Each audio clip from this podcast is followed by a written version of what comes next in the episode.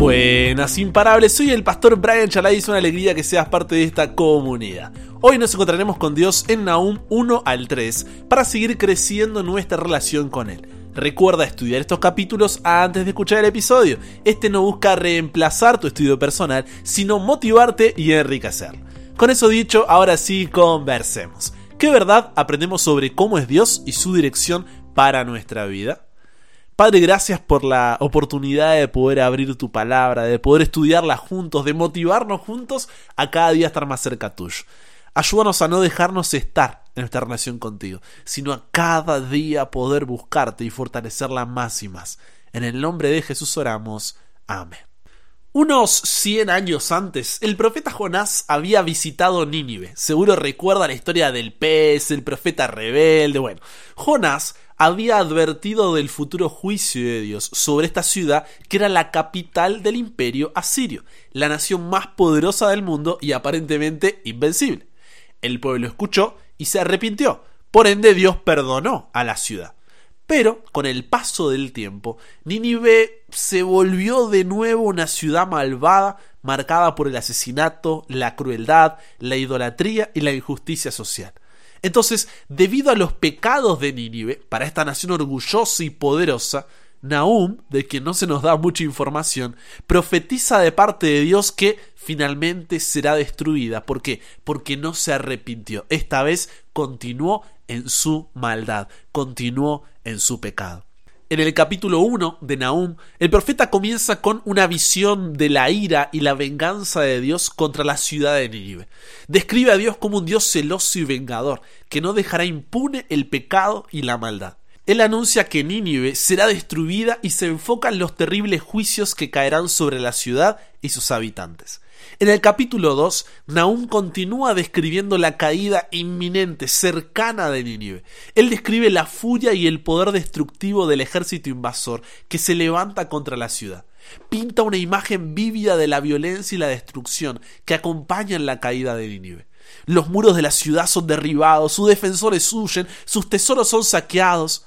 Nahum señala que la caída de Nínive es el justo castigo de Dios por su opresión y violencia contra otras naciones. Y finalmente, en el capítulo 3, Nahum condena a la ciudad de Nínive por su impiedad y maldad la compara con una prostituta que seduce a las naciones y los reyes con sus encantamientos y brujerías. Anuncia que Dios desnudará a Nínive y la avergonzará públicamente revelando su pecado y maldad ante todos. Describe cómo los enemigos de Nínive se regocijarán al ver su caída y cómo la ciudad será arrasada y destruida hacia su ruina total. Nahum concluye el capítulo señalando que no hay esperanza para Nínive, ya que está condenada por sus innumerables maldades. La pregunta entonces es, ¿qué verdad aprendemos sobre cómo es Dios en el libro de Nahum y qué dirección nos da esto para nuestra vida?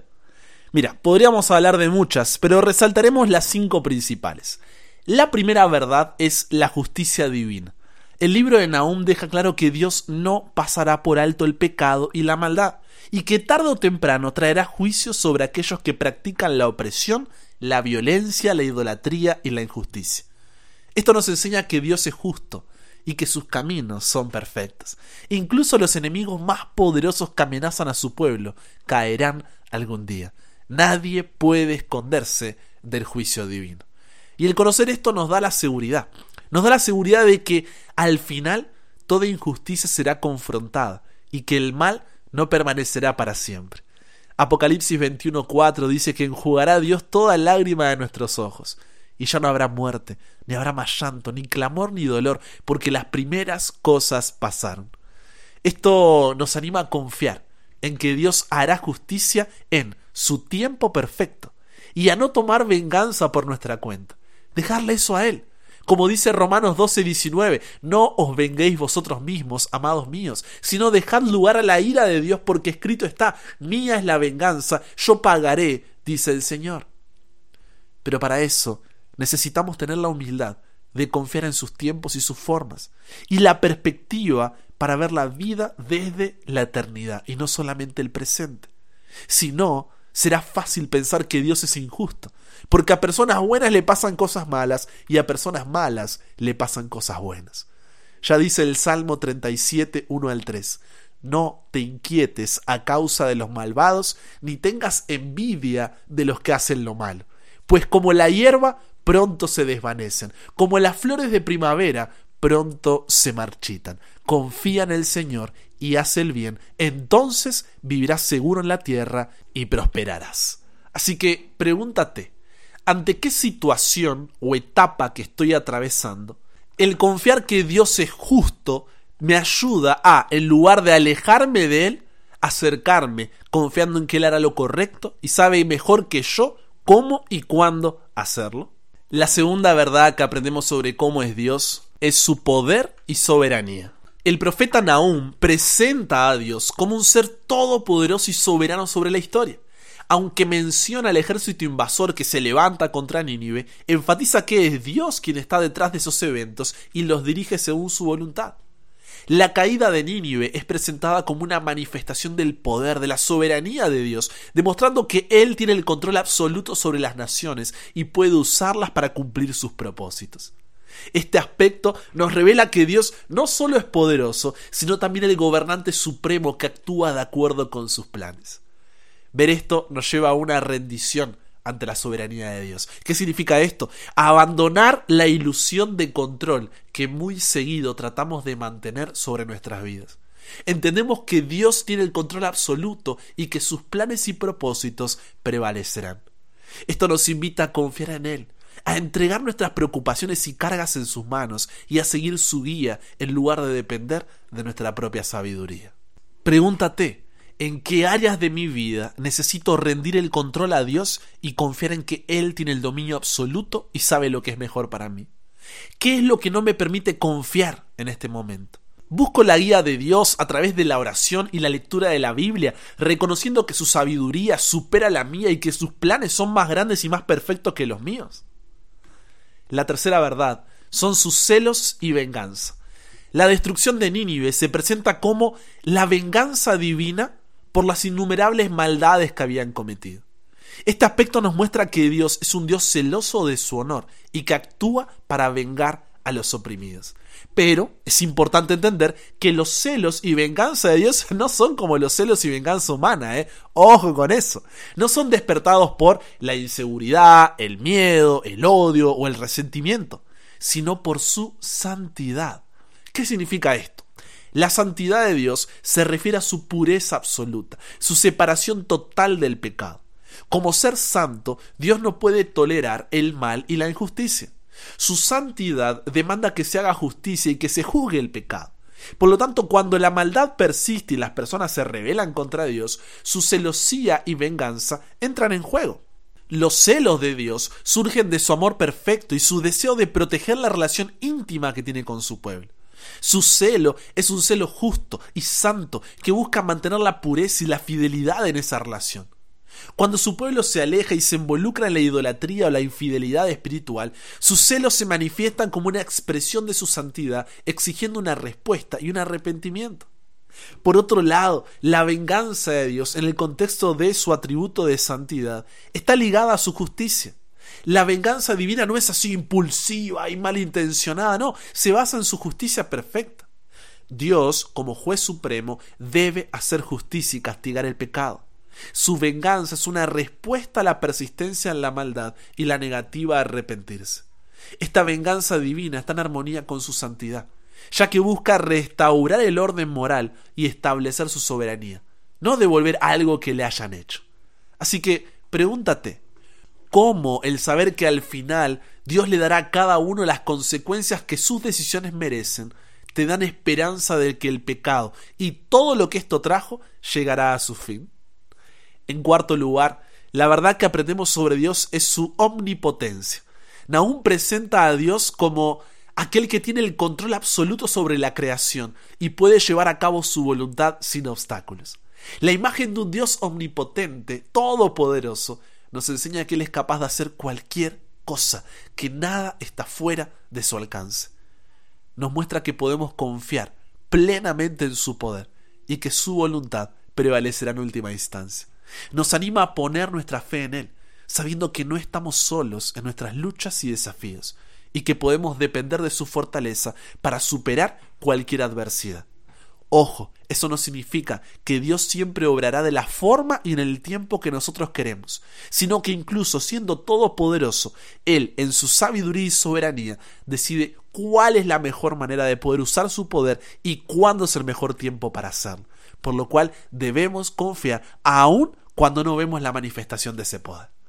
Así que pregúntate, ¿dependo del poder de Dios en tiempos de dificultad, buscando su fortaleza y dirección en lugar de confiar únicamente en mis propias capacidades?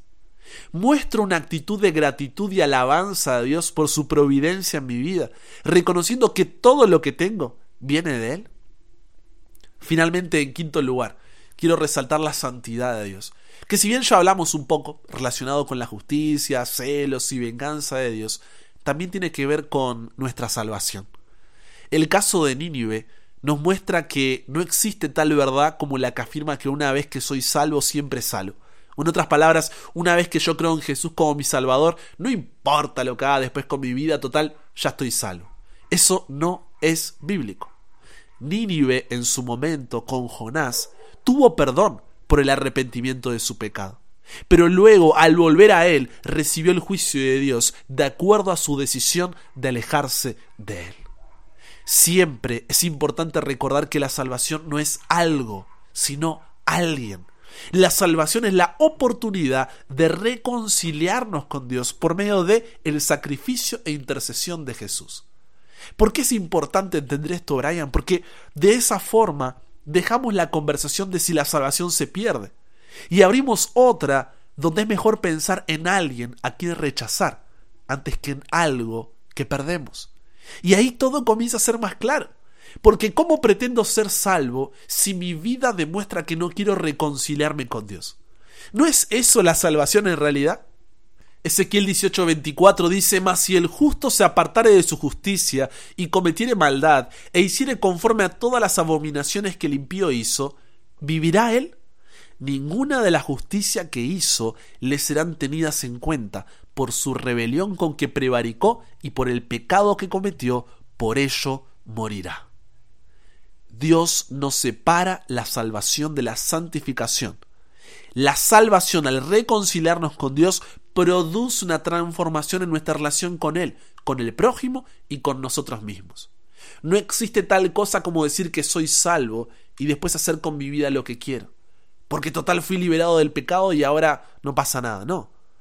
Fui liberado del pecado y ahora le pertenezco a Él.